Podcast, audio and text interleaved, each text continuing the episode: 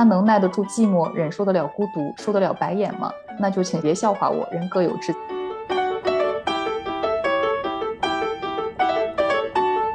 之前有别墅经验的一些阿姨，我曾经面到一个阿姨，她就问你们家多大，然后我就被她鄙视了。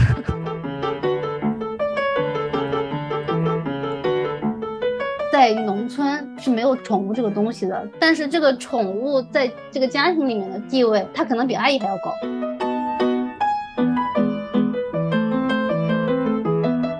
我们家的家属到后面就全面摆烂了，就回归了他的本性。所以其实妈妈花了这么多的钱以后，也并没有更轻松。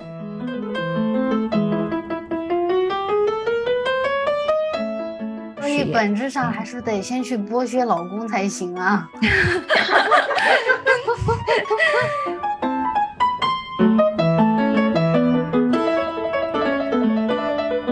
大家好，欢迎收听《非显著差异》，这是由多位人类学、心理学、教育学研究者发起的一档泛文化类播客。我是古潼，我是 Rosa，我是 CD，我是米蒂。那今天呢，我们要跟大家讨论的一个话题是关于家政工。我们四位主播呢，都有家里面用家政工的这个体验。嗯，就此时此刻，我们四个家里面都有住家阿姨在，所以我们有非常多的切身的一个体会。那么我们相信也有很多的听众家里面都有使用过月嫂啊，或者是住家阿姨，或者是钟点工等等的这样一种经历，已经变得非常的普遍。那在嗯节目的最开始呢，我想跟大家读一个呃我上一位阿姨她的朋友圈里面的呃一段话，我觉得非常的有趣。她是这样说的，她说。今天有位多年都未联系的老同学打电话给我，问我为什么喜欢帮人家带宝宝，他很不理解。我告诉他，抱娃就是我的职业，我现在只有抱起别人家小天使才能养活自己。我不觉得住在客户家里就低人一等，这也是一份工作，我做得很开心。看到我每天陪伴的宝宝健康的成长，这就是我最好的快乐。不要用卑鄙的眼光看待了育婴师这个职业，国家不都在提倡三胎了吗？我用我的爱心、耐心、细心去照顾好宝宝。老同学说话的口气明显的看不上我所做的职业，他不理解没有关系，我知道自己做的开心就好。也许让他来做的话，也不一定能坚持得下去。他能耐得住寂寞，忍受得了孤独，受得了白眼吗？那就请别笑话我，人各有志，在带娃的路上，我会继续努力，继续坚持下去。嗯，这是我们用过的一个非常好的阿姨，听完我都想请这个阿姨，对呀，感觉非常励志。对他讲的这段话里面，我觉得有非常有趣啊。他讲到了说。嗯，看待育婴师这个职业，我们会看到他其实已经不再用保姆或者是阿姨这样的称呼来称呼自己，他已经把自己的这个工作认为他自己是一个育婴师，是一个专业的一个人员。但是他的老同学还在用呃看似比较旧的眼光，比如说你可能就是一个保姆，你住在别人家就是别人家的仆人，或者怎么样那样一种眼光来看待这个阿姨。其实我们回顾过去几十年的历史的话，就会发现，可能对于这样一个职业本身。他嗯，经历了非常非常多的转变。小时候，我家里面是没有任何的保姆的。嗯，我家里也没有。嗯，我我也没有。嗯，啊，是吗？我是家里唯一请过嗯比较长时间住家阿姨的人，可能是我们家一开始是主要是因为家里面祖辈呃生病了以后，呃出于健康原因，请了也更换过很多的住家阿姨啊来照顾他。后面的话康复一些以后呢，就改换为钟点工阿姨。呃，目前我我父母家也有一位跟了我们可能十几年，现在都快可能快二十年的一位钟点工阿姨，感觉都像是半个家人一样。她可能对我们家的什么东西在哪里，比我们都要清楚了。嗯，我觉得可能有一个原因是因为 Rosa 小时候生活在城市地区，我们都是生活在应该是农村和城镇地区。嗯，对对，像我们家就是我在四年级之前都是跟爷爷奶奶住在一起的。然后四年级以后，我跟我爸爸妈妈才单独搬到一个小的房子里面去住。而且，嗯，可能在那个时期，就是还是一个相对来说比较熟人社会的地方。我记得，其实小时候我爷爷奶奶都是要工作的，然后我妈妈就会把我带到，在我还没有上幼儿园的时候，就会把我带到她的单位去。然后她不上课的时候，办公室里面其他的这个同事啊、叔叔阿姨就会负责看着我，所以她好像就是可以应付的过来。就没有想过说家里要请一个人，但是我知道有一些家庭，就是比如说有特殊需求，需要照顾老人啊，怎么样？会那个年代一般都是请一个什么远房亲戚的呃侄女啊，就是请一个其实会有一点关系的人来家里搭把手做一点家务，或者是做一点照顾性的这种工作是有的，但是就是在我生活的环境里，好像雇佣人来家里做事情是很少见，非常非常少，就不是一种常态。对我，我的身边的朋友就长大的过程中，好像也没有谁家是有用过保姆的。嗯，当年我觉得大家可能还会称呼这个职业为保姆嘛。然后刚才 C D 也有讲，非常有趣的是，基本上会通过熟人来介绍。我觉得在老一辈的那个观念里面，比如说像我公公婆婆，以及我听到的好多这个老人，他们都讲过一句话：不习惯外人住在家里面。所以感觉那个年代，他们就会通过。各种关系来找到不是一个完全陌生的一个人来自己家里面，但是现在已经发生了很多的变化。我们的阿姨跟我们没有任何八竿子的对或者社交的关系哈。对，所以从它的渠道上面，其实这么多年已经发生了非常大的变化。然后包括为什么请阿姨，好像背后的原因也发生了一个很大的变化。可能当年是有照顾老人的很大的需求，还有家务的很大的需求，但是现在。就这个职业，就感觉分化成了非常多不同的工种一样。现在的话，因为我们之前那个隔代养育做了个访谈嘛，然后嗯，发现周围隔代养育的家庭还是相对比较好找的。因为我们我们也想找一些非隔代养育的家庭来做一下对比，然后找那些呃完全依靠阿姨的家庭，又相对来说也不是那么的普遍，就是没有像隔代养育那么普遍。嗯，那在隔代养育的家庭里面，也有很多的受访者提到，他们不请阿姨的一个原因，就是还是不太相信外人。所以“外人”这个词，还是我觉得还是在大家的观念里面。那有没有一种有没有一种家庭是又有隔代养育又请阿姨的呢？呃，有有。就是他会请阿姨，可能呃是因为老人，比如说年纪比较大或者身体原因，一个人带不下来，然后呢他就会请阿姨来帮忙。一种就是请阿姨主要来做，然后老人的功能就是用来看阿姨，因为觉得管理他，嗯，对，完全没有不能完全信任阿姨，就需要有个老人看着。还有一种呢，就是说阿姨是辅助的，可能比如说带孩子主要是老人在带，然后阿姨可能主要来做个烧饭保洁，呃，甚至有些可能就只做保洁，然后烧饭也是祖辈来的这样子，就分工非常的细了。这样的家庭，嗯，对，是的，请阿姨的，比如说是都不是上海人嘛，然后因为老人过来比较麻烦，或者老人不愿意过来。或者老人也是有各种的原因，呃，去世啦，或者身体原因，或者有些老人可能还在工作的啊，可能有有工作要打理，呃，也没有办法时间上能够匀出来过来帮忙的，嗯，这种情况会比较多。然后在老人都是可以的情况下，啊，老人也愿意参与，能力也行，啊，请阿姨的相对比较少。应该说是非常少，我我想可能这个原因，一个是之前所所说的，大家可能对所谓的不是自己家的人有一种不信任的感觉，另外一个也是秦阿姨真贵啊，确实是现在的阿姨，现在整个薪资都是水涨船高，像刚才古潼说的，现在其实家政工市场也是分工非常的细，呃，很多阿姨呃也分不同的工种，有些住家保姆的。或者不住家的那种白班阿姨的话，可能主要负责烧饭、保洁，然后附带孩子。现在有专门的一个工种叫育儿嫂或者育婴师，他们是主要是主带孩子、附带家务的。一般来说，育婴师的价格要高于住家保姆。像住家保姆，有的时候，嗯，比如说像在上海啊，就是根据他们的水平的不同，可能就是六千到八九千。如果是育儿嫂的话，可能就八千到一万多啊都有。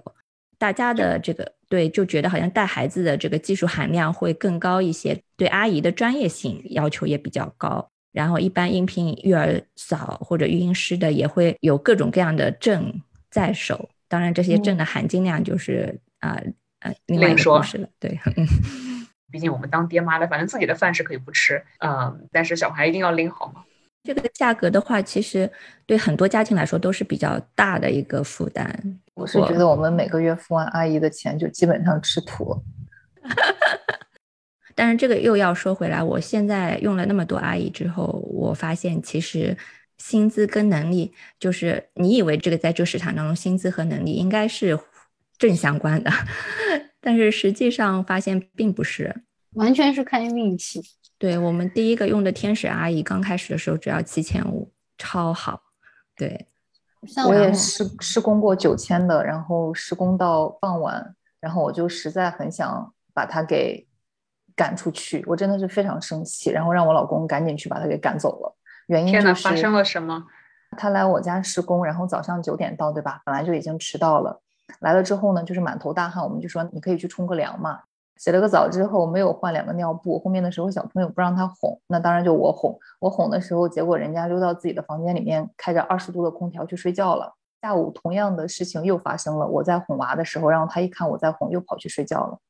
呃，我就跟我老公说：“你赶紧让他走。”后来的时候，中介就问我说：“哎，为什么这个阿姨要下单？你们有什么不满意的？”我就直接回复了一句：“来我家才几个小时，已经睡了两觉了，还有必要留吗？”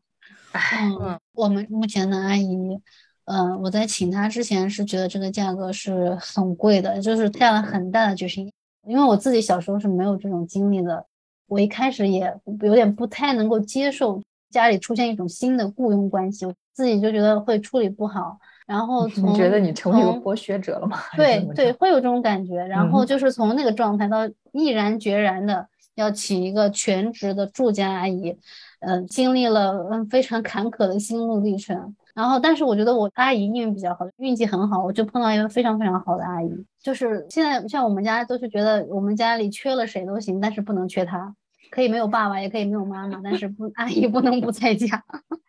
因为当阿姨一个人在家带孩子的时候，她还可以给我们做出一桌非常丰盛的饭菜。但是如果是换成我或者是孩子爸爸一个人在家带孩子的话，能保证这个小孩儿还是活着的就已经不错了，我更不可能说还能给家里人做饭，都是只能叫外卖或者那天就不吃了。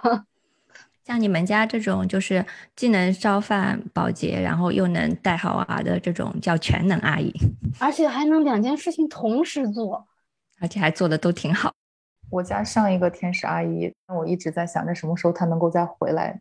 嗯，她因为身体原因，所以暂时离开。你说的两两件事情同时做，我就想到有一次她在做饭的时候，那时候孩子还很小嘛，可以躺在类似于摇篮里面，比如说要做胡萝卜，然后他就洗个胡萝卜，对不对？然后跑到娃的面前说：“宝宝，这是胡萝卜。”他说：“哇，好好哟，能够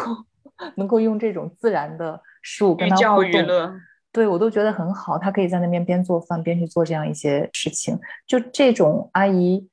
全能型的阿姨，我觉得市场上她可能不会称之为全能型吧，而是我们在用的过程中，我们发现它是一个全能型。我觉得在市场上是不是其实它还是会主打说它主打带娃还是主打家务这一类呢？看不同的中介，就是有的中介他会推销他们的全能阿姨，就这个事儿千万不能让中介知道，中介知道以后就会把它包装成一个非常非常假对，一旦是全能阿姨，她就会就是薪资又会高，可以高一点。你前段时间不是？收到过一个阿姨的简历，上面就是写了全能型阿姨，那个那个薪水就是比我们都要高。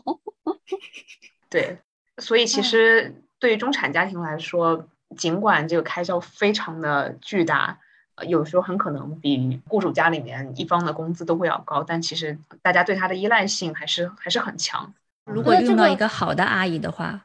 你就会觉得这钱花的特别值，就觉得拯救了整个家庭。其实是避免了很多家庭内部的性别分工的问题。我感觉米粒是经历过天堂，也经历过地狱的，在这件事情上，就是不是从地狱到天堂，是从天堂到地狱，这件事情就非常的，哎，你说的是天堂般的阿姨，地狱般的老公吗？就是天使阿姨在的时候，你觉得这个老公还能看还能处；天使阿姨走了，你就觉得哎呀，他暴露出了地狱的没法过了。对，我有时候就想，就是国家一直在倡导生三胎啊，建立这个生育友好型社会，他怎么就意识不到建立生育友好型社会的关键是在于阿姨呢？每个家庭都需要一个这样的角色，才有可能维持下去。这个显然应该都放在新一代难得班里面。应该把爸爸们都培养成阿姨啊！对呀，不然这日子怎么过呀？我们家之所以请阿姨，其实一开始的时候，我们家也是老人，就觉得实在是不喜欢一个陌生人在家里面，因为我们一开始是有月嫂嘛，然后我就能够感觉得到月嫂后面的时候，我们有延期一下，然后因为疫情的原因，月嫂又在我们家里面多待了一段时间，我都能感觉得到，就是祖辈后面的时候都恨不得这个月嫂赶紧离开家，就是他们，嗯，好像就不太喜欢有一个陌生人在家里面，觉得生活方方面面都受到了干扰那样子。他难道没有觉得月嫂在可以减轻他的很多负担吗？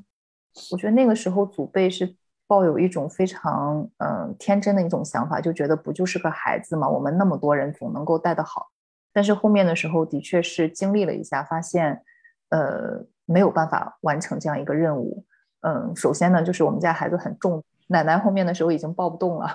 再加上我老公，我就跟他说，嗯，我没有阿姨可以啊。我说那我们两个就分工明确，我在产假期间可以我白天带。那晚上你六点下班之后，六点就完全是你的工作，到你第二天早上上班。晚上的时候喂奶的时候，你把我叫下来，我来喂奶。然后其他的时间，六点之后所有的尿布，包括他洗澡，你来负责。我已经负责白天了。然后我说你能做得到吗？他后面犹豫了半天，说没有办法。他说我第二天要工作，我没有办法。我说 exactly，我等我那个 休完产假之后，我也要工作。那为什么你要？去期待我能够白天晚上都要去完成这些工作呢？那我觉得后面也是他觉得他自己实在是在育儿方面没有办法做很多。那其实请过来阿姨，我觉得最为减少的可能工作量，当然每个人的工作量都有减少，但其实我觉得爸爸的工作量减少的是最多的，他就可以完全的不卷入了，他只需要在那边逗一逗就 OK 了。所以他付了月嫂费没有啊？是他付的。因为我的工资不够 cover 了，这真是一个悲让人悲喜交加的故事 啊！不过我我我老我老公也是一开始的时候，啊，还在请月嫂那个阶段，呃，我们也在纠结说月嫂阶段过后是要请一个住家的阿姨，还是请一个比如说朝九晚五的，呃，全日制但是不在家里住的啊这么一个阿姨，也是因为她小时候家里没有什么用人的经验嘛，像从小我我们家那个。呃，一直请各种类型的家政工会对我来说比较习惯，啊，然后他就说，那我们还要不还是找一个朝九晚五的吧？当时还费了很多心思，因为这个类型的阿姨在市场上数量感觉没有那么多，对，还问了好多中介去找有没有这样的阿姨。结果后来，呃，月嫂阿姨来了以后，就她立刻觉得家里有个人真香，嗯，白天白 天脑子就可以清醒，对啊，立刻爱上了这种感觉。虽然我们家的阿姨费还是我在付。此处省略一万个一万个，但是的确最减轻工作的就是他，就是基本上家里有阿姨的话，爸爸可以全身而退了，本来也没有多少存在感。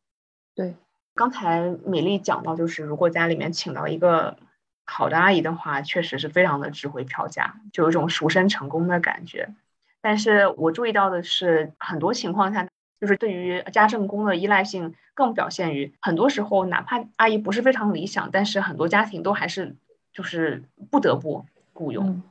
甚至自己委曲求全，就是自己紧紧巴巴的，但是为了保住就是家里不出现重大的缺口，还是请着一个哪怕很多方面并不那么如意的阿姨。这个这个我们当然自己都有很多经验了。比如说我我家之前有一位阿姨，她带孩子确实挺好的，基本的事务也能完成，但是烧饭真真是，唉。怎么说呢？口味不一吧，所以两年以来，我们都吃着极高钠的饮食，就是随时担心自己会心脏病发。还以为你们两你们一家人两年暴瘦了几十斤，不会的，因为吃太咸了，所以我我感觉吃的米饭更多了。我接触过好多中介哈，那些中介可能他们也有话术，经常会劝你，就是说阿姨没有十全十美的，你只要把。你最最看重的地方，他就做得好就可以了，其他都就是睁一只眼闭一只眼，有这样一套话术说服你。你说这中介怎么不改行到到民政局去做离婚冷静期的劝说呢？这话术是多么的相似。我觉得你说的那个嘛，就是其实雇主他其实也是有顾虑的。我前两天刚听我一个朋友讲，他们家其实原来也是有一个非常棒的这个阿姨，那个阿姨也是因为家里的事情。不得不下户，他们只好另外再新找了一个阿姨，但是那个新找的阿姨可能就在跟娃互动的时候还可以，但是可能在家务啊、烧饭上面都不太行。而且，呃，有一个我甚至觉得有点超出我的底线的，就是这个阿姨经常怀疑雇主偷她的东西，偷她的润唇膏之类的。即使是这样，哈。比如说雇主跟他掰扯某些事情的时候，这阿姨经常提出来不干了，来威胁雇主。嗯，但是这个时候雇主最大的顾虑在于什么地方呢？就觉得频繁换阿姨对小孩不好，而且就是小孩好不容易适应了这个阿姨，他们俩又是双职工，家里也没有老人，然后阿姨突然不做了，根本就没办法继续运转，所以就目前来说还是继续用着这个阿姨。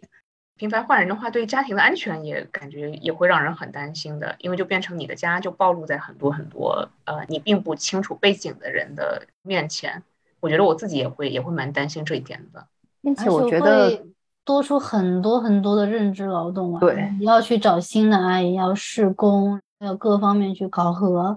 然后往往这些工作都是落在女性的头上。对啊，我们家就是前一段时间经历了。各种换阿姨，并且在这个过程中，我觉得目前的这种市场的机制，就是让雇主承担了非常大的经济上面的一个负担，以及各种各样其他的一些劳动。就比如说，就施工而言的话，这个人施工，我要付他工资的，我要按照他的工资，比如他是九千，那么我要分摊到每一天是多少钱。那这个并不会说，因为你是施工，所以你的工资要打折，对吧？其实你来施工的前几天，甚至有的时候可能前一周你都做不了特别多的东西，因为这个是你熟悉的一个过程。然后很多的时候，比如说在带孩子方面，可能孩子还不适应你，所以还是雇主家庭在主要在做这一方面的工作，阿姨会去做一些旁观啊等等。但这个过程中，所有的经济上都是雇主在承担的。那么一旦我在频繁的换阿姨，就意味着说我前边花的所有的钱都打水漂了。我前边花的所有的精力去跟这个人介绍我家的情况，去让他熟悉我家的孩子，我所有的时间都打水漂了。所以我就觉得，在我们换阿姨的那个过程当中，我有时候觉得，比我自己带还累。因为阿姨她会说，哦，我来试一试抱娃，结果这个娃就开始爆哭，对吧？爆哭了之后谁来哄？那当然是我，对吧？然后就感觉你把一个美丽的数据库交给了学生，然后学生还给你说：“不好意思，老师删了两个变量。”而且每一次试工你都要从头开始培训一遍，培训完不合适你又换一个，你要从头培训一遍。对我现在都能够记得，我们当时施工阿姨的时候，有一次连续试了几个不是特别满意，然后我就说停几天，我实在受不了再试阿姨了，就是我。比我自己带还要累。接下来我休息一下，我来自己带。咱不招生了，不招生了，自己做数据分析。对对对，自己分析自己写。但这个之所以有这么大的认知劳动的产生，除了古中讲到的，还有就是你还得考察这个阿姨的背景啊。从一开始收那些简历开始，你就还得考察看这个人的简历看起来是不是靠谱，符合自己的要求。嗯，他的各种各方面的条件。呃，根据中介提供的非常少的又不那么可信的信息，去勉强做出一些判断，所以就感觉这个市场本身它的管理的混乱和它准入的门槛又非常的低，呃，又又又没有什么行业的标准在那里，这个市场就没有管理，只有市场，对，只有市场，所以就所有的管理就扔到了雇主身上。对我就是原来是预期，就是中介至少能够给你把第一道关吧。至少能筛掉一些，比如说至少考察一下阿姨有没有犯罪记录啊什么之类的。结果发现根本就没有啊！虽然有很多中中介，而且号称高端中介，号称自己有自己的培训体系，然后号称这些阿姨都是做很长时间，都非常了解。但是事实上接触下来，然后包括后来啊，在他们那边。就是推荐的这些阿姨啊，有些阿姨就是比较心直口快的这个爆料，发现其实这个中介市场就是根本没有什么系统的这个培训。事实上，基本上都是阿姨就资料递过去，然后他们就会挂出来看看，就是谁能推进去。大部分就是都是让雇主自己来试错的。他推给你的时候，都会告诉你，哎呀，这个阿姨很好的啊，这个阿姨不好，我不会推给你的。这个阿姨很熟的，她啊什么保洁很到位呀，做事很很麻利呀，什么什么啊都是这样说的。但是事实上，我们家就前阵子有一个施工的阿姨就推上来，这个阿姨其实能力一般般，但是人还挺好的，也比较直爽，所以她都跟我说，她其实之前都不是在这家中介做的，只是这次她的老乡推荐让她挂在这个中介，她就挂了。进来之后也没有参加过这个中介的任何的培训。他就给推到这里来了，我后来就去问这个中介，我说。呃，你如果这个阿姨之前从来没有在你这里做过，你也没有对她以前的雇主做过客户的回访，然后她也没有在你这里做过培训，你怎么可以打包票说这个阿姨是很好的，你才推荐给我的呢？然后那个中介就说，那阿姨进来，我们这边都会测试一下，会考核一下她的这个能力的，会让她烧几个菜，啊，就是通过了才会推荐的。我后来又去问这个阿姨，我说：“那你来的时候有有任何的测试考核或者是做菜吗？”她说：“完全没有。”所以就是这个中介，这个说起这些话来都是满嘴跑火车，感觉对，而且但是也已经非常的熟练了，然后眼睛都可以不眨一下。感觉米粒这个可以做成一个幺八幺八黄金眼，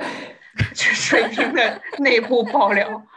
就后面的时候，我发现我唯一可以去制约中介的就是。你上一次给我推了一个巨烂的阿姨，然后我可以通过说一些狠话，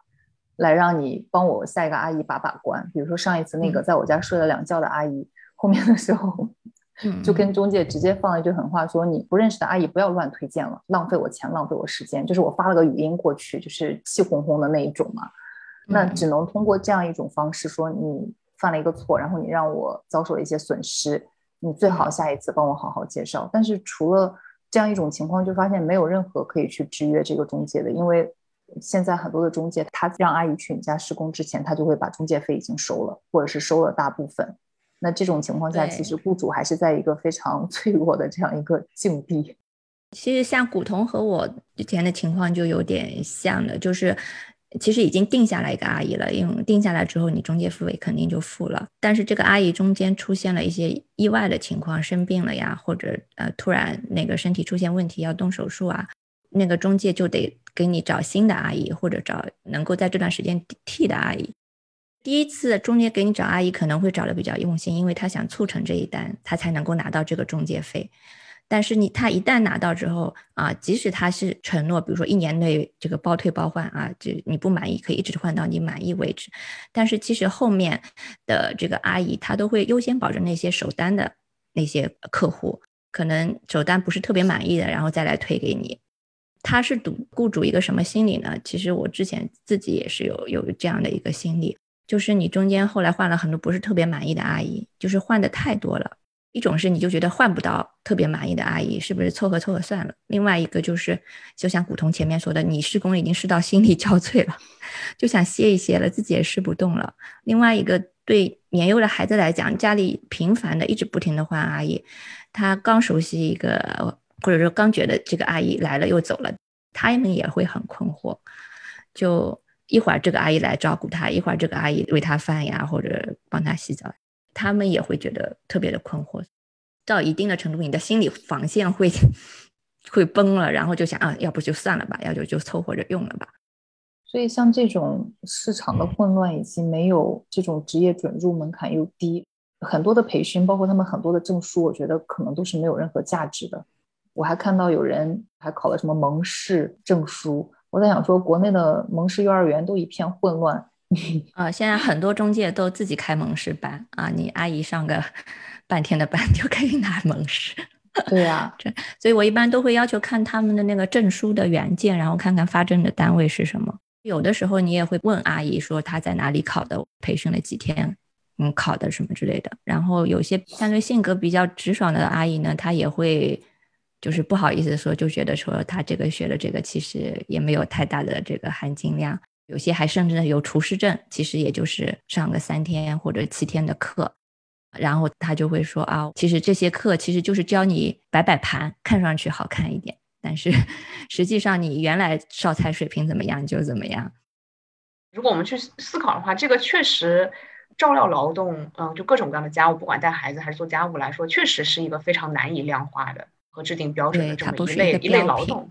对对，像之前我也有。不是通过中介啦，就是在各种妈妈群里面。然后有的时候大家也会推荐自己用过的好的月嫂或者是阿姨什么的，对吧？她可能下户了或者不再做月嫂了，但她因为关系处的比较好，就看看能不能帮着她再找下一家比较好的这个雇主。我也面试过，呃，一些阿姨是别人呃非常真诚的亲情推荐的，但一面试你就知道，就我我我完全没有办法跟这个人一起生活。你看他的性格就是无法无法 match 的。那这种情况确实也有，或者是可能有的阿姨擅长某种菜式，但是就我们家就不吃这种菜式啊，这个也也也是很常见的。然后还有的情况是，比如说，嗯，跟跟不同的孩子性格或者家庭成员的性格也有关系。呃，可能有的家庭里面，比如说他们比较喜欢阿姨有一个比较主导的地位，这样家人不用进行太多认知劳动嘛，然后让阿姨做出安排就好了。那可能还有的人他不喜欢自己的生活被别人安排。就他需要自己来制定具体的这个要求，然后让阿姨只是听指令和执行，所以这个确实有很多个性化的需要。或许让这个行业制定一个很严格的标准，说什么样是好的，什么样是不好的，嗯，相对来说比较难以去标准化。但确实，这个市场它的有些真的我们觉得非常非常基本的东西都没有满足啊。就就比如说无犯罪记录证明，嗯，还有包括体检。我也听到很多就是体检记录是造假的，或者是找了有关系的医院做的，嗯，那其实阿姨本身她的健康还有一些各种各样的问题，嗯，对，这个就变成又又给雇主造成了很大的压力，就你还得去搜每一个医院有没有什么差的风评啦，呃，还有雇主就会在自费掏钱，然后让阿姨去他指定的医院重新做一次。还有简历各种造假，就是我跟 Rosa 都碰到过，就是同一个阿姨，你在不同的中介里面看到的简历是不一样的。当然，我我认可的一点就是说，这个职业比较的特殊，因为有很多的这种个性的一个匹配，呃，然后个人的一种偏好等等在里面。但是我还是会觉得说，这个职业本身它其实是可以去培训的，它可以有标准化的一些东西出来。那比如说，可能大家都听过菲佣，我们当然都没有用过菲佣了，只能说是听说的一些故事，我们都可能会听到说菲佣比较的专业，因为他们经过大量的一个培训，呃，可能在很多家务上怎么样去操作，然后怎么样去保持卫生，然后怎么样去跟这个小朋友去给他洗澡等等，可能很多的东西都有培训。当然这些东西，我觉得内地的。呃，我们所用的这些阿姨，她们也经历过培训，但是好像感觉不如那些他们的培训更加的呃全面，或者是做得更好。我不知道这个是不是我自己的一个错误的观念，但是我会觉得，其实你说在做家务这一块，我觉得是可以有一个标准化的一个流程，然后有一套比较好的一个做法出来的。但是现在我们家用过这么多阿姨，我就会觉得每一个阿姨她都是按照自己的习惯。再去做这些家务，即使说他们之前参加过一些相关的培训，但是我会发现每个阿姨做法都不一样。当然，除了可能照顾小孩子的时候一些什么排气操啊等等那些东西是比较类似的，但是除此之外，她的做事的方法和风格上，其实就是她个人的这样一种习惯。我没有看到太多，她是一个职业。我觉得作为一个。Profession 作为一个职业，应该有一系列职业的一个标准，以及你怎么样去做事情可以被标准化。但是我就是觉得，因为这一块这个市场上太欠缺了，做的太烂了，所以就变成了全都是阿姨个人风格的一个体现。然后就看你能不能碰到在做事方面比较靠谱的。所以我觉得这是让我感觉到非常 frustrated 的一个地方啊！就明明我们。已经把它给称作，比如说育儿嫂也好，等等，转变了他职业的一个称呼，然后也越来越觉得这是一个 profession，但是我觉得他却没有一个 profession 应该有的很多的标准建立，以及很多的人能够达到这样一个标准。嗯，对，一个就是刚才 Rosa 说的标品的问题，另外一个其实关于培训的问题，我之前在某书上呃看到过有一个中介行业的呃从业者。他说，就是其实可能是有一些中介刚开始起来的时候，还有一定的理想化的这种，呃目标的，然后也想要做一些系统的这个培训，但是很快他们会发现这是一个非常赔本的买卖，因为阿姨的流动性太大了，就是你费了很大的时间精力培训起一帮你觉得可能是会是在你公司长期干的这些阿姨，但是很快你好不容易培训好了，哎。你给他介绍一个单，比如说八千块钱，另外一个中介给他介绍一个一万块钱的单，他马上就跳到另外一个中介那里去了。你培训完了，然后给别人做了嫁衣裳，市场就造成了劣币驱逐良币的这样一种恶性循环了，感觉。对，所以就会发现，就很多就是要么做这样的，就中介就倒闭了，要么就是后来后面也就开始混混了，就是只做这种介绍的活。对。所以整个市场导向其实也是不鼓励中介花很大力气在这一块儿。又因为市场的混乱，其实除了一部分比较优秀的自己特别想要的那种阿姨的话，他们很多阿姨就是也不觉得这些培训有什么用，反正她能找到工作就行。这个可能也跟家政这个行业它的进入的途径，我想可能也有很多关系。像比如说，我们都经历过一些，就比如说阿姨要回老家这种情况嘛。观看市场上比较吃香的，比如说家政人员的年龄段，通常都在四十岁前半段或者四十岁的中期，很大程度上也是因为说家政这个行业似乎是很多，嗯，特别是农村女性。她在完成了自己家庭的一些基本的育儿照料之后，呃，出来进行了一个非正式的职业道路，并不是说，比如说她想从事这个行业，她一直有这么一个目标，然后我参加培训，然后进行自我发展这样，而是被他们视作一个可能是比较灵活的进入和撤回都比较方便的这么一个选项。我是这样想的，可能进来的时候就是照顾完自己的孩子，然后在撤出的时候，可能是自己家庭里面有一些其他的照料需要，老人啦。或者自己孩子生了孩子需要照顾的时候，他们就可以灵活的撤退。因此，如果是抱着这种心态，呃，进入这样的行业的话，或者是在这种情境下进入这个行业，也很能理解说很多人他可能他并不觉得那些培训是需要严肃对待的。对，而且，嗯，很多阿姨在没有从事家政之前，都会有一个误区吧，就是她会觉得这份工作是没有技术含量的，她在家里。能做这些事情，然后去别人家也能做这些事情，也还能拿这些事情赚钱。就他没有在这个专业性方面有觉得这个是需要哪些专业性的这个能力的，比如需要规划安排的这个能力啊。雇主家的个要求可能远远高于他们在家里面的这个要求。我也看到有些中介公司，尤其是那些新手阿姨来的时候，就尤其是要先把他们这些念头都打散掉。然后让他们重新来认识这个行业。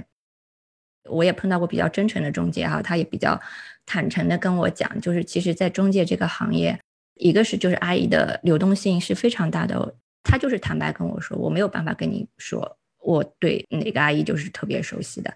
大部分都是来来去去的。还有一个就是他觉得其实很多短期的培训啊，什么收纳证呀、厨师证啊，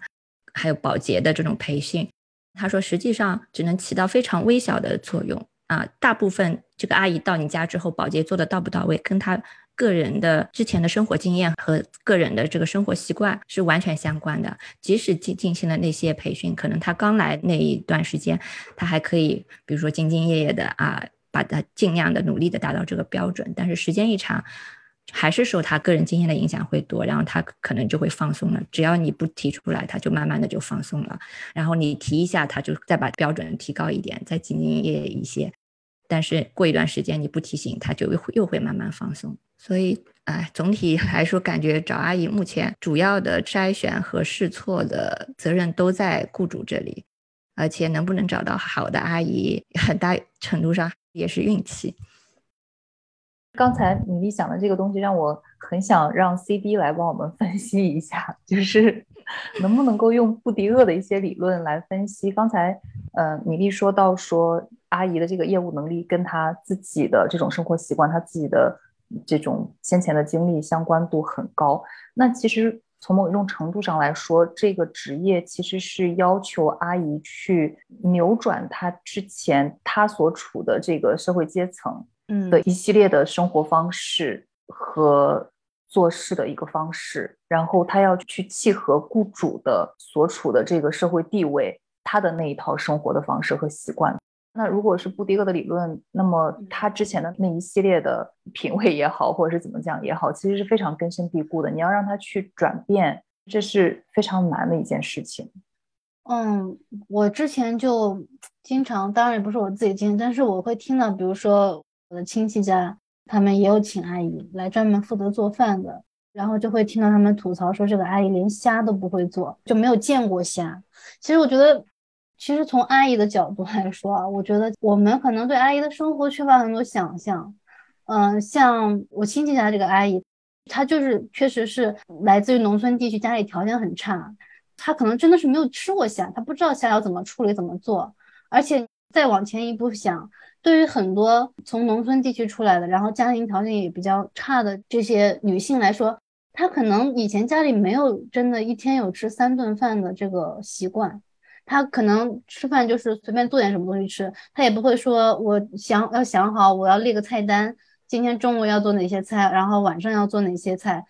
要怎么荤素搭配。怎么确保你今天吃了牛肉了，然后明天我们要换一个东西吃？他可能就是家里有什么就吃什么，所以从他已有的生活经验里面，他其实能够用的资源就是这么多。所以对于他进入一个城市中产阶庭阶层的家庭，对呃口味、对搭配、对营养，可能还要卖相还要很好，有很多要求。我觉得对阿姨来说其实是非常有挑战的，包括你可能这个雇主家庭有收纳的习惯。很多生活习惯可能是阿姨以前的生活中完全没有的，比如说雇主家庭可能没有买花的习惯，你要去打理花啊，你要去打理植物。那对阿姨来说，可能植物对她来说以前就是庄稼，就是能吃的，它不是一个装饰性的东西。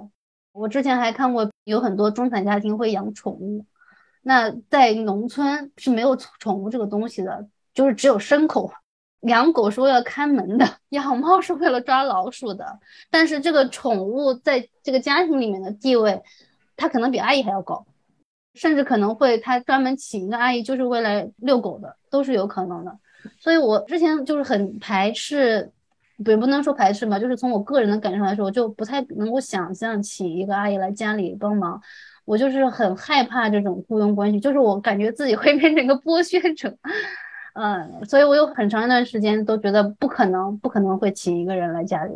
但是后来发现实在是撑不下去了，不行不行，我还是请了一个阿姨。但是，嗯，我目前的这个阿姨，她真的是非常厉害。就是我经历过一个非常厉害的钟点工，然后那个钟点工阿姨就被她以前的雇主抢走了。然后我中间就是经历一段非常崩溃的时期之后，非常幸运的碰到现在的这个阿姨。这两个阿姨都非常非常好，我对他们分析下来，她的特点为什么她做的很好？其实一个是因为她本人确实是，就是她比较爱学习，她会主动的去学一个东西，然后她比较愿意跟雇主沟通，这种能力一部分是天生的，还有一部分可能是她之前的一些工作经验经历积攒的。像我现在的这个阿姨，她做饭非常好吃。我跟他聊天之后才发现，他以前开过面馆，开过农家乐，自己开过那种装修公司，就是他什么什么活都干过，西餐厅也学过厨。这些工作经验虽然就是很心酸，但是确实为他攒了很多工作技能。然后他自己也非常的爱学习。像他来我家之后，他发现我们家里有烤箱和那个厨师机，他知道我会做面包，他就经常会跟我说：“你什么时候有空？你教我做一下面包，我挺想学的。”就是我觉得这样的阿姨，她不管做什么都会成功的。她只是运气没有那么好，出生在一个就是家庭条件不好的家庭，她没有办法去读很多书，就是她没有办法从事其他的行业。但是她能把这份工作做好，我觉得她真的是能做好很多事情。嗯，尽管我们现在一直说，现在在国内，特别是大中型城市，阿姨的这个工资很高，对于雇主来说，经济负担很重。但是，一方面她的工作受污名化，还有另一方面，这个工作是没有任何保障的。尽管他可能跟中介有这种合作关系，但是中介不会给他买保险，不会给他交社保，他每个月就是一个裸的收入，就是处于一个裸奔状态。像我们家这个阿姨，她工作很多年，还是有点家底。我有一次就问他，因为他有一次跟我说他他想去看牙，就问我哪里看牙比较好，我就说公立医院会便宜一些，而且社保可以报销，呃，私立就会很贵，但是服务会好一些。然后我问完这个问题之后，我突然意识到他是不是没有社保。然后后来他又跟我说，他说他他从来没有买过社保。我觉得就是从阿姨的角度，我其实很难想象，比如说我现在做一份工作，我就是每个月拿领一份现金，其他什么都没有。然后你可能你由于个人原因，或者是雇主家庭的原因，或者是一些不可抗力，你可能随时会丢掉这份工作。所以我觉得这个市场这么混乱，就是因为这个环节里面每一个人他要追求自己利益的最大化，为了保护自己的这个最基本的权利和生存的这个条件，就使得这个没有政府、没有外部力量去干预管理的，就上它只能变成这样。因为中介其实我之前也跟米粒聊过天。就中介这个行业就只能赚一单钱，就是那种赚了就跑的，因为其实好的阿姨她不会在市场里流动的。你想想看，一个真正需要阿姨的家庭，他怎么可能放一个好阿姨走呢？阿姨是不会下单的。那阿姨如果下单，可能是一些不可抗力的原因，她可能是肯定是没有办法继续做这份工作的，而不是她需要换一个家庭。一般到第二年，很多家庭都会想办法不去交中介费，因为中介其实他的服务也就是给你帮你找到的这个人，他第二年以后他不会再持续提供服务了。呃，像我的阿姨就跟我私底下就跟我讲过，你第二年那个中介费可以想办法不交，就是我们就私底下你付我工资就好，因为他自己也觉得中介第二年还按照第一年的价格去收一个中介费是很不合理的，因为中介对他也没有做什么。没有为阿姨做什么，也没有为这个雇主家庭做什么，所以中介基本上就是赚了钱就跑的这种状态。但是中介如果想赚钱，其实他只能让阿姨流动起来，或者就是吸引更多的新客户。那让阿姨流动起来，其实对阿姨来说，对雇主来说都是很不利的。因为阿姨如果再回到市场上，她再去找下一个家庭，她又需要去交中介费，然后又需要重新去适应，也会面对很多的风险和不确定性。对家庭来说也是要经历同样的一个过程，所以这个整个就是个恶性循环。然后能不能找到好阿姨，全看个人的运气。在这个过程中，谁受益了？就是没有人受益啊，中介赚到了钱，我就有时候很难把这个事情想清楚。雇主在。承担风险，雇主在付出很大代价；阿姨承担风险，阿姨付出很大代价。当然，中介会赚一点钱，在这个过程当中，就是为什么政府会让这样一种无序的状态继续维持下去？解决了他们系统性的一个问题，让他们就业的问题嘛，还有照料缺失的问题啊。对对，像 包括不愿意生孩子的问题。阿姨之后不会让我想生二胎，只会让我不想生二胎。不想生二胎，因为在这个过程中付出了太大的代价。但是你如果想象一种机制哦，就是说你家的那个天使阿姨，她有一个政府工作编制，所谓的事业编，她一辈子可以在你家做下去。那如果你真的很喜欢孩子的话，他的能力又可以大达到照料两个孩子，你确实可以考虑生两个孩子。问题就是这种前提是不存在的，阿姨随时都有可能会走。而且这里面还有一个之前我们也讨论过的一个问题，很多阿姨下单其实并不是因为她自己不愿意做了，而是因为她需要去面对她家庭内部的性别不平等的分工，她要回去照顾她的老公，或者说她的老公不希望她在外面。而且很多家庭里面往往是这个阿姨的工资更高，但是她赚了更多的钱，她的这个工作还不会被家庭认可，而且还是这种只要家里需要她，她随时都要回去。这种状态，以至于这个已经变成了一个梗。之前我我我们家一位阿姨离职的时候，她也是给出了这样的理由，但是后面通过多方的思考，我们都觉得她的这个理由站不住脚，真假难辨。啊，但这个阿姨很惨，碰到了我们这种过于较真的、会冥思苦想这个事情的雇主。啊，我也从其他朋友那边听说，当阿姨说我家有什么事情，我我先生不让我做了，或是怎样的时候，这个已经变成了一种标配的口实。嗯，就是一种借口吧，他自己可能想换工作。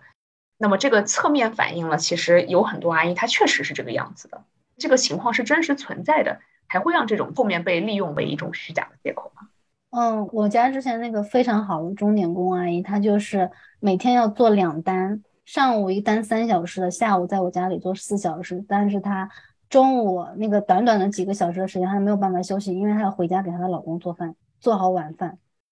就像我第一个那个天使阿姨，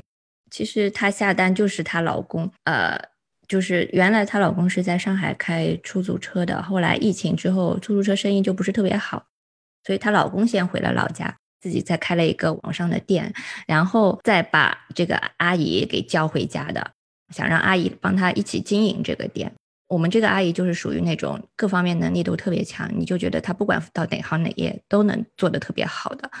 她就经营那个网店，那个网店生意也是特别的好。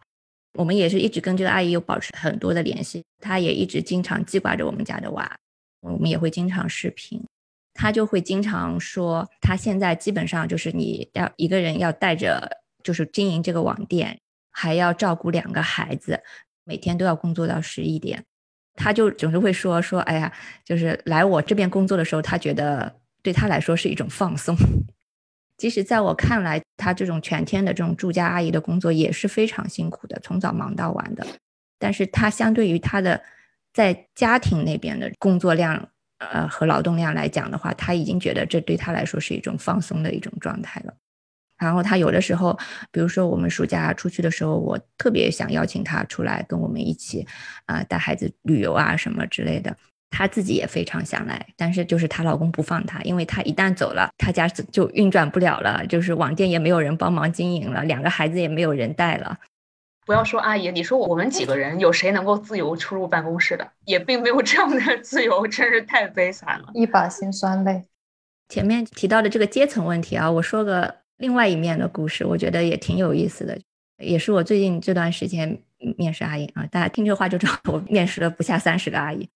就是有中介推了之前有别墅经验的一些阿姨，我曾经面到一个阿姨，然后她就问你们家多大，然后我就说呃一百三十平，他就说啊那太小了，我之前啊做的都是大面积的啊，你这么太小的不好收纳啊，大面积的储藏空间多，就收纳比较方便，然后我就被他鄙视了。然后我也一样的，有阿姨来施工的时候就说，哎你们家的辅食机呢，料理机呢？然后我就说都没买，我们我们一直就没用那东西，拿刀子剁剁，随便塞给娃吃了了事。然后那阿姨就非常不爽的样子。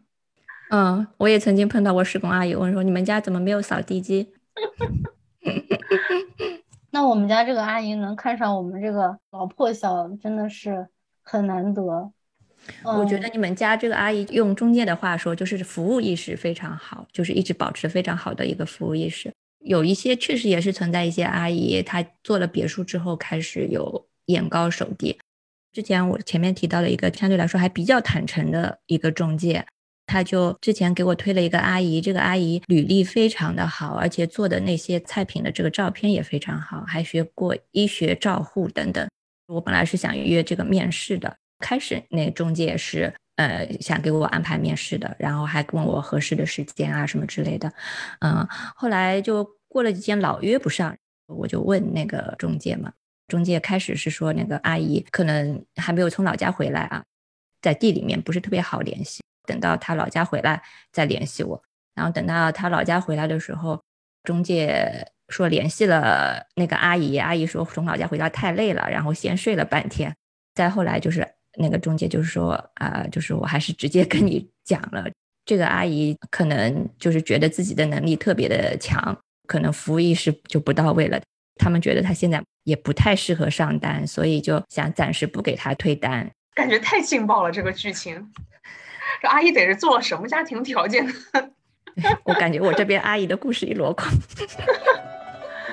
不过确实是我们家之前有个阿姨，也是我记得跟她聊天的时候，她就会讲，就是说她倒不是以一个鄙视的口吻啊，她就是一个八卦的口吻说啊，她可能有的时候周末回公司跟她的那个同事姐妹聊天的时候，会听到什么样的奇葩事，就大家就会吐槽，阿姨们又会吐槽自己的雇主嘛，或者是说说自己雇主家的事情，就会讲到很多很多巨有钱的家庭，